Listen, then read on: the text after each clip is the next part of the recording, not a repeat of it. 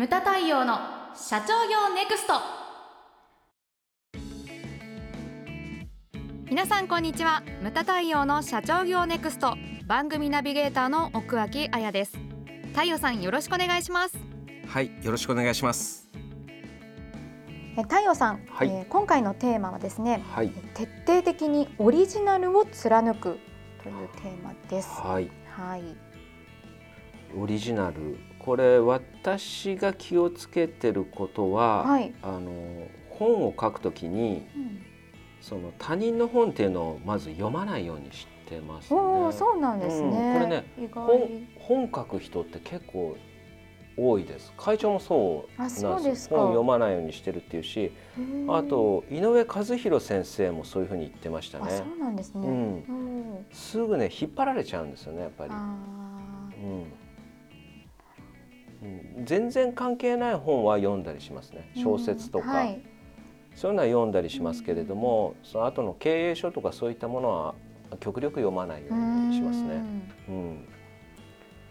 はい、でなんていうかあのいろんなものがねなんていう飽和状態に商品であってもサービスであっても日本の中で飽和状態になってるじゃないですか。うん。はいで前の回にも出てきたんですけれども、百計っていう言葉？うんはい。百の計らい？はい。計算の計ですね。とはあの前にも出てきたんですけれども例えばこう5つの要素時間それからエリアはい。人それから商品サービスうんそれから最後に売り方ですね。この5つでライバルと比較をしていくと。で常にその独自性を加えていくことが重要だというふうに思うんですよこの5つで。でそう誰もがねなんていうか創業した時っていうのはライバル少ないんだけれどもそれが何十年も経ってくると、ね、ライバルがどんどんどんどん増えてきて、うんお互いにね結構巧妙になってくるんですよね。そうですね。そうその中でこの5つですよ。はい。5つをこうライバルと比較をしてそして自分の独自性を加えていくわけです。でねあのスーパーとかなんかも今いろんなものがねドラッグストアでもなんか買えないもんないぐらい、そうですね。ドラッグストアって言ってて食べ物売ってますからね。うんはい薬だけじゃなくて、うんだからスーパー化をあのししてるわけですよね。でその中でよくうちのお客様であるのがその地場のはい。地方の地場のスーパーで独自性をどういうふうに出していけばいいんですかとか例えばほらイオンさんとか出てきちゃったらもう死活問題なわけじゃないですか。すよね。うんであのねその駅前の商店街全部やられたとか、前その私出たセミナーでそのイオンの岡田さんが来て、あのご講演されてた時があってねそ。はい。でそれに対してその質問されてた方がいるんですね。あのイオンが出てきてその駅前の商店街が地方でどんどん潰れてるのにはどういうふうに思われますか？って。あすごい切り込みましたね。いやだから苦労されてたんでしょううね。ん。そしたら岡田さんの答えはそれはだからそれを想定しないで進化をしてないからそういうことになるんではないですかって返す刀で切ってたんですけれども、はいまあそれはそうだけどさっていう話ですよね。でうちのお客様はどっちかっていうとだからその商店街であったり、はいね。地場の産業なんですよね。でこの間の6月の実学の門でもご質問を受けました、はい。やっぱり地方のスーパーさん。うんで独自性を出してる会社いっぱいあるんですよ。うちのお客様でも。うん。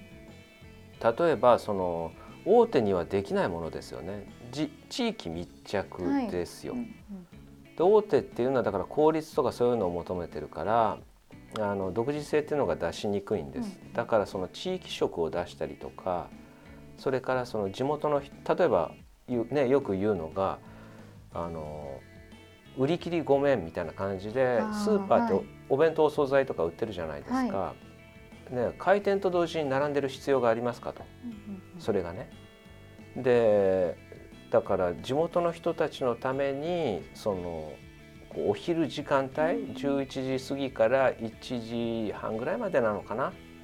にそのあったかい出来たてのお弁当を食べていただくと。なるほどでそれをだからね閉店までだからお弁当が並んでる必要ないんですうん売り場に。だから売り切れたらそれでおしまいっていう考えでであそこのお弁当はうまいって言ってそこが繁盛してるっていう会社があるんですね。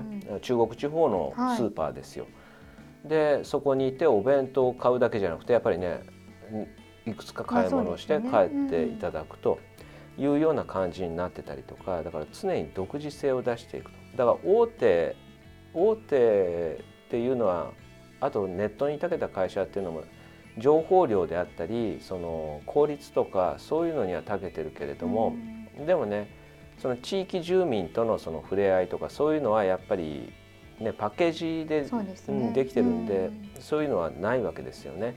だから住み分けっていうのをしていってほしいんですよね。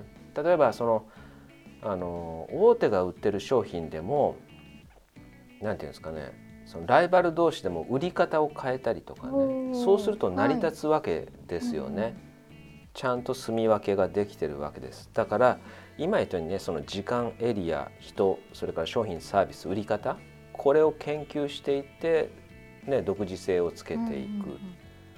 うん、そういうのをやっていかなきゃいけないと思うんですよね。アマゾンフレッシュっていうのがロスでまた新しくね立ち上がりましたけれども無人のスーパーですよ。うんうんうんカートの、ね、ダッシュカートに物を入れて、はい、でそのまま出るだけでお会計、うん、クレジットカード決済になって。便利ですね。便利ですでこの時間ですよ、はい、オープン7時エンド22時。7時から10時までやってんですよ。ちょっとセブンイレブンよりは1時間足りないけれども。うん。ねそうしたらだから大手がそこやってくるんだったらなんていうかねそれまた対抗していかなきゃいけないわけですよね。ねだからこれはだからさっきのあの5つの要素のうちの売り方とあと時間ですよね。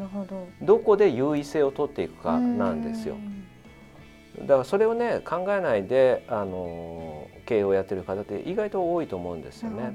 だからこの5つっていうのをどこで勝っていくのかっていうのを常に考えていかなきゃいけないというわけなんですよね。はいだからその働き方改革がどうのとかバカ言えって感じですよね。そしたら9時5時までしか働けないわけじゃないの。もう瞬殺で負けますよ大手が出てきたらね。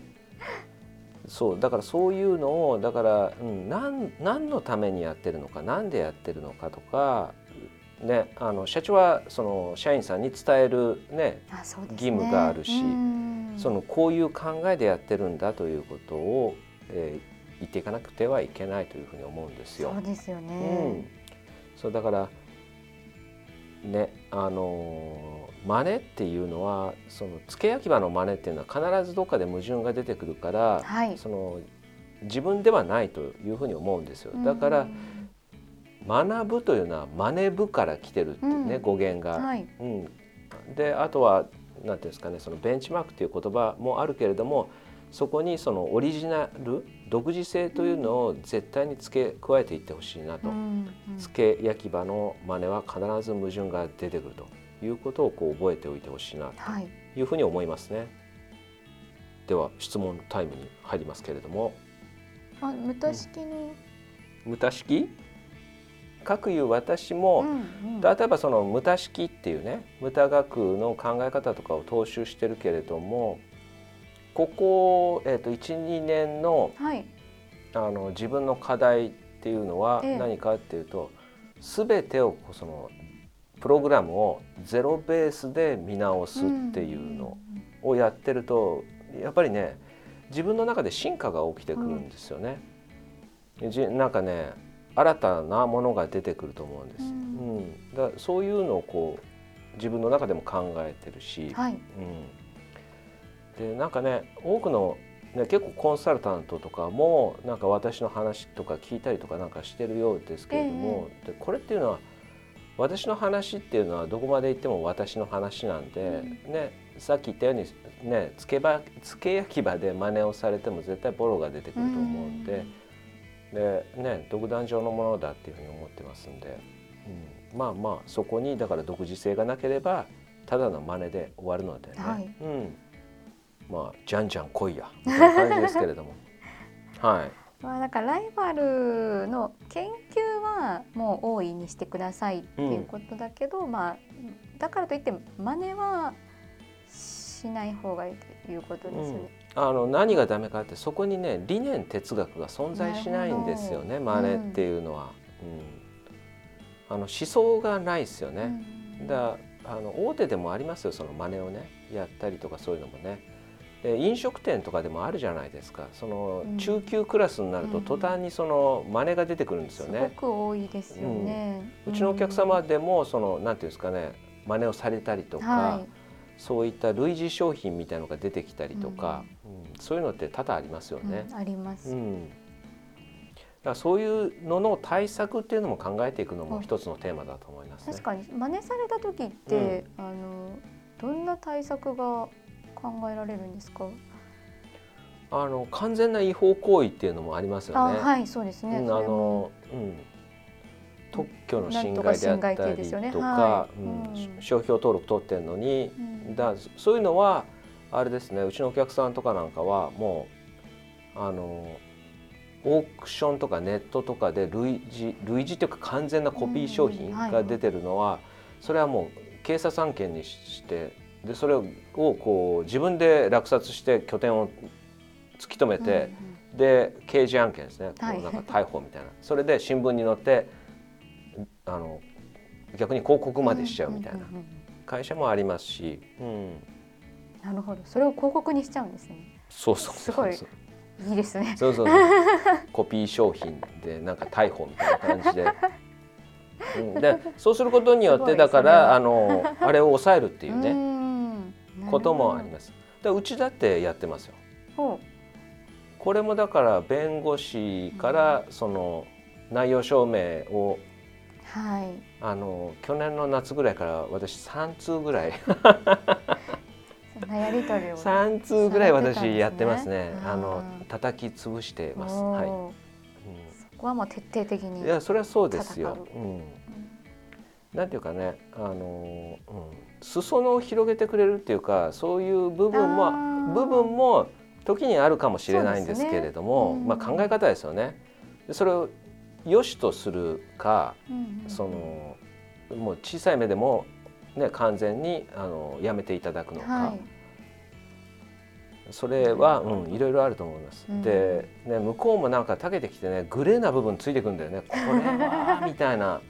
うん、それ多分向こうもなんか専門家がいるんですかね、うん、その相談相手の。その努力を他に向けてくれっていうふうに思うんですけどね。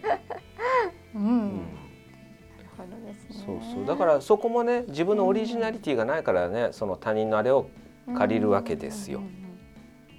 うん、まあねそういうのもあります。なかなか。でもまあまあねそういうのをねオリジナルを目指すっていうのはだからこそ重要なことだと。そうですね、うん、そこがだから値段に変わってくるわけなんですよ。ううすね、うん、だから安易な真似ではなくてそういったものを目指していただきたいなというふうに思いますね。うんはい、無駄対応の社長業ネクストは全国の中小企業の経営実務をセミナー書籍映像や音声教材コンサルティングで支援する日本経営合理化協会がお送りしました。今回の内容はいかがでしたでしょうか？番組で取り上げてほしいテーマや質問などどんなことでも番組ホームページで受け付けております。どしどしお寄せください。それではまた次回お会いしましょう。